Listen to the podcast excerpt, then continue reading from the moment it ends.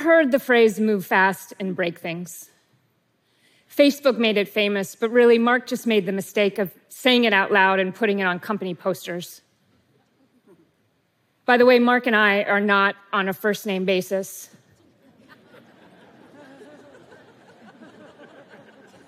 but sometimes using the first names of our leaders reminds us that leadership is a practice of imperfect humans leading imperfect humans. That's why it's so hard. How's it going, Elon?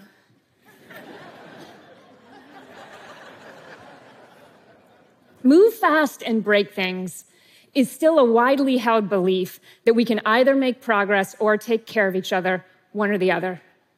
That a certain amount of wreckage is the price we have to pay for inventing the future. My wife and I have spent the last decade helping companies clean up this wreckage. And one of the main lessons from our work is that the trade off at the heart of this worldview is false. The most effective leaders we know solve problems at an accelerated pace while also taking responsibility for the success and the well being of their customers and employees and shareholders. They move fast and fix things.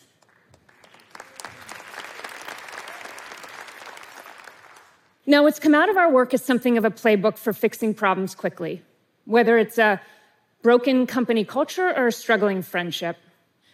And so, what I want to do with you today is invite you to try on this playbook over the course of an imaginary week.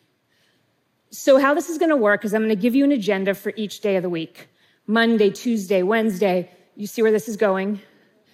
And then I want you to go home and try it and see how much progress you can make. Does that sound reasonable? Okay. I'm seeing some signs of consent. Thank you. Start by thinking of a problem that you're having right now that involves at least one other person your kids, your co founders, your customers, etc. Now, in our imaginary week, it's now Monday morning. Now, Monday morning gets a bad rap, but we like to think of it as the gift of renewal that comes around every seven days.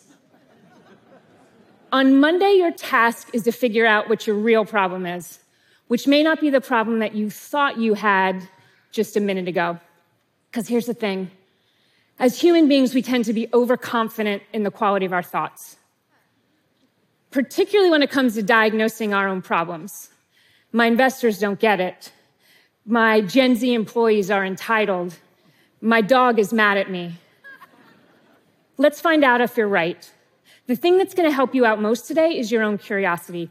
So turn that original diagnosis, my Gen Z employees are entitled, into a question rather than a statement. What's going on with my Gen Z employees? Now, your next move sounds obvious, but you might be surprised to learn how infrequently people actually do it. Talk directly to the other people who have a stake in your problem. Ask them things you might not normally ask in polite company, things that require a little courage on your part. Now, as I look around the room, and I'm being a little presumptuous, I suspect this is going to be hard for some of you. I get it. I come from a very waspy family. There were three approved topics of conversation the pets, the weather, and Tom Brokaw for some reason. but sometimes just a single brave conversation can reveal an entirely new structure to your problem. Some of you will discover, for example, that you have a role to play in creating the problem that you're now solving this week. Instead of your Gen Z employees being entitled, for example, you might discover it's you who feels entitled to burn them out and pay them less than what they're worth, simply because that was the broken work contract that you put up with at their age. I'm just, I'm just, I'm just spitballing up here. But what I do know is that whatever it is you learn today, you're going to be closer to understanding what's really getting in the way of the relationship or the organization or the life you want. All right, excellent first day, everyone. Get some rest. Now it's Tuesday. On Tuesday, your job is to run a smart experiment in how to solve your problem. Start by creating a good enough plan to strengthen the relationship at the center of it. Now, a good enough plan is distinct from a perfect plan, which is an elusive, fantastical creature that has never actually been spotted in the wild we tend to think about problems through the lens of trust. So, one prompt that often helps on Tuesday is what could you do tomorrow to build more trust than you did today? For one team we were working with, they decided to stop texting each other about each other in the middle of meetings.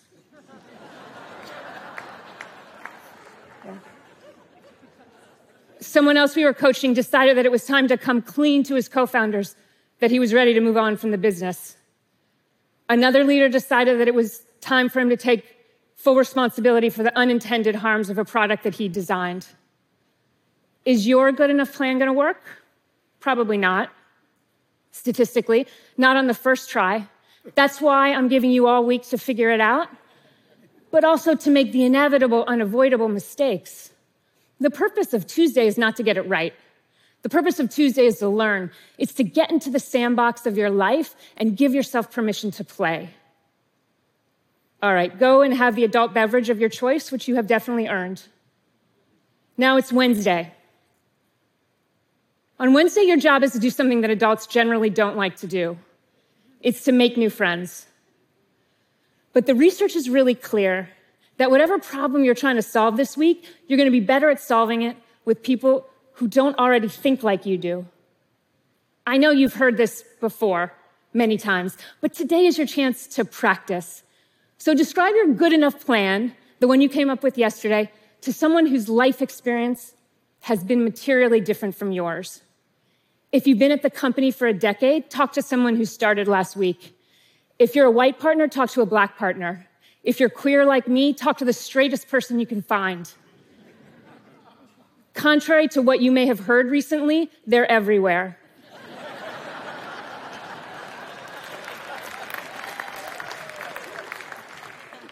and when you're done with that conversation, have another conversation with someone else who's different from you on some other gorgeous dimension of the human experience. This is going to take you all day. And some of you are going to be surprised to discover that it's your favorite day of the week. At the end of the day, you're going to be smiling and your good enough plan is going to be an even better plan. Okay, now it's Thursday. Good morning. It's Thursday. You're unstoppable. Thursday is storytelling day. As humans, we need stories to make sense of change, to find our place in the script of it. Stories also help us to activate all the other people around us whose help we're going to need with that change. Stories have three parts past, present, future. We often skip over that past part in moments of big change. We did some work with Uber when it was going through its very public crisis in leadership. And when the new guy came in, the new CEO, and hosted his first all hands meeting, he committed to retain the edge that had made Uber a force of nature. Now, this line was met with thunderous applause, the applause of relief. He also joined in a standing ovation for his predecessor, who also happened to be in the room that day. I was so struck by the grace of this choice. And that's the word I want you to bring to your own storytelling. Listen, Uber had serious problems to solve, as anyone reading the news could figure out. But the people in that room had built something extraordinary, and they had something real to lose in an uncertain future. Instead of setting himself up as some kind of company savior, the new guy honored that complicated truth. Honor the complicated truth of the people around you, the ones who aren't so sure about all your big plans. Then tell us why you want to change things. Finally, tell us about the future in vivid and specific language. Tell us what it's going to feel like when your story becomes our reality. All right, it's Friday. It's Friday and you're almost done, I promise. The payoff of Friday, the payoff of this whole week of hard work, is that you now get to move fast because you're far less likely to break things. So do everything you decided to do over the last week, but now do it with a sense of urgency. Urgency releases the energy in a system. It makes it clear to everyone that you take the problem seriously. So, whatever administrative hurdles, whatever unproductive process is in the way of taking action today, just strip it out. Just refuse to tolerate it. People ask us all the time about the optimal timing for big change. And our answer is almost always the same How about now? Now seems good. Take action now and then learn from whatever happens next. And at the end of this day, at the end of this week, your even better chan, your even better plan has a chance of being a great plan. All right, that's it. That's your week.